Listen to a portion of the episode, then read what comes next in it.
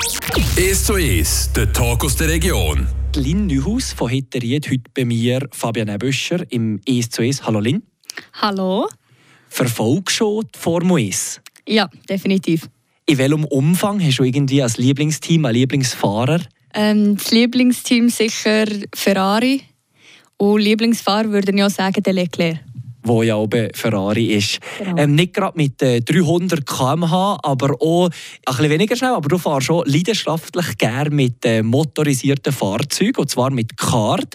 Du fährst national und international Rennen. Zu dem kommen wir dann später noch ein bisschen genauer darauf zu sprechen. Zuerst aber, wie bist du zum Kart gekommen? Weil das Hitteried ist jetzt ja nicht gerade eine Strecke neben zu Das ist ja so. Also auf die Kartfahren bin ich durch meinen Papi gekommen, weil der auch schon früher in seiner Jugend irgendwie haben die da unter Kollegen zusammen Kart gebaut, quasi. Und dann ist es dazu gekommen, dass ähm, mein Zwillingsbruder und ich mit irgendwie 8 hat uns der Papa einfach mal in eine Karte gesteckt und das hat mich total fasziniert. Und so bin ich dann, ähm, mit 10 schon die ersten Rennen gefahren. Dort hast schnell angefangen. Was fasziniert dich am Kartfahren? Was hast du Spass?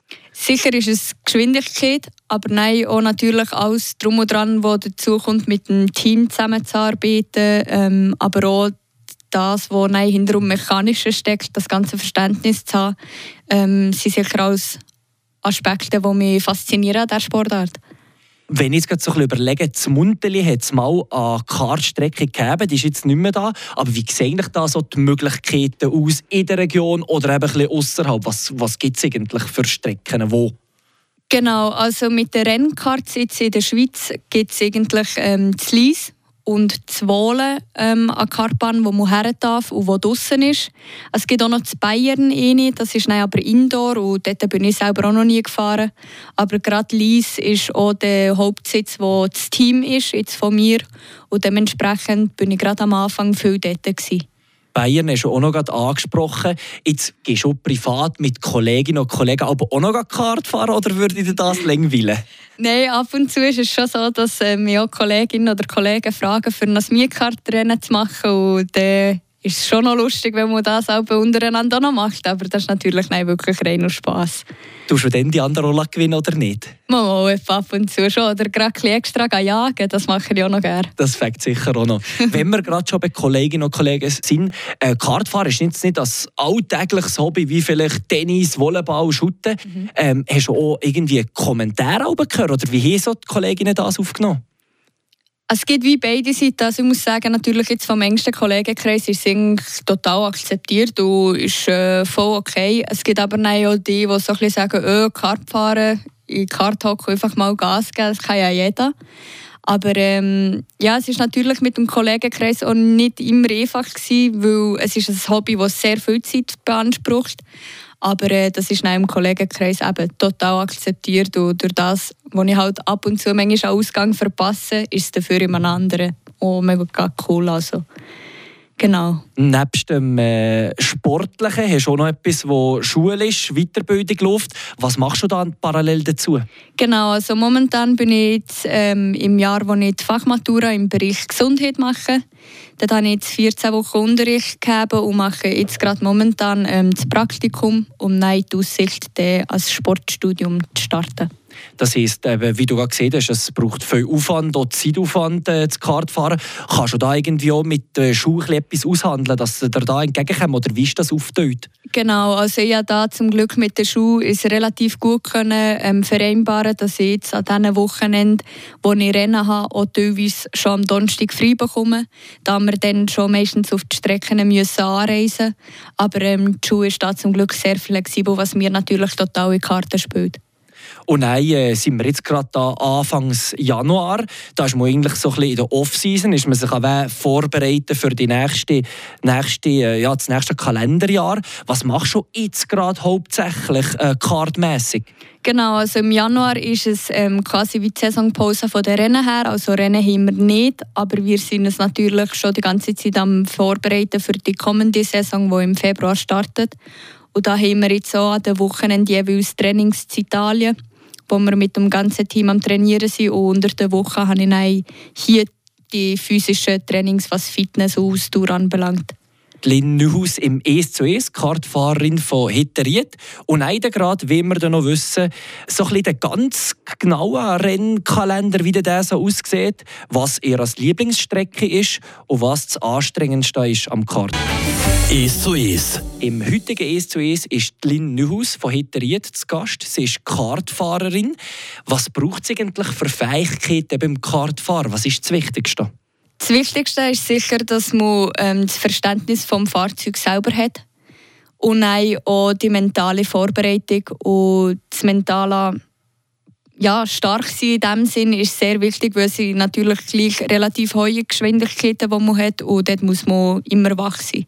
Eben, wie es vorhin mal gegeben Formel 1 300er und der Opsi. Was erreicht man im Kart eigentlich? Jetzt in meiner Kategorie ist Topspeed mäßig zwischen 125 und 130 Stundenkilometer kann man sich gar nicht irgendwie so als Kartfahrer, wenn man so halbmäßig geht, vorstellen.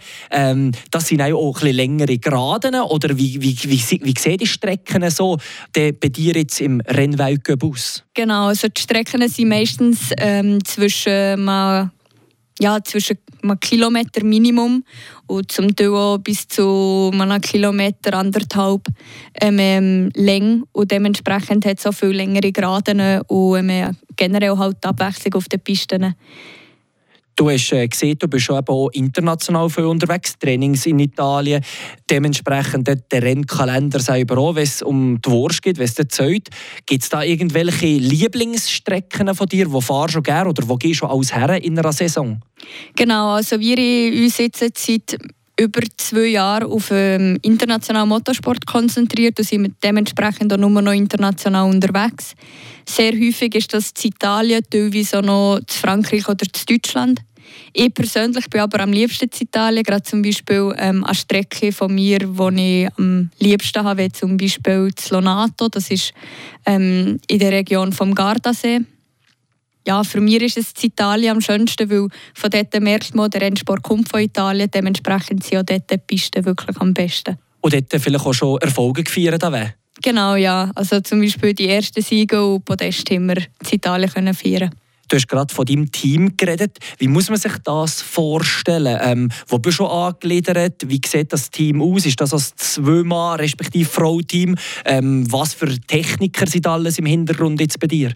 Genau, also ich fahre für das Team Swiss Atlas Racing und ähm, wir sind jetzt in der Rennserie international sind wir zwischen drei und fünf Fahrer und dementsprechend pro Fahrer auch immer Minimum ein Mechaniker und meistens noch ein Motorist.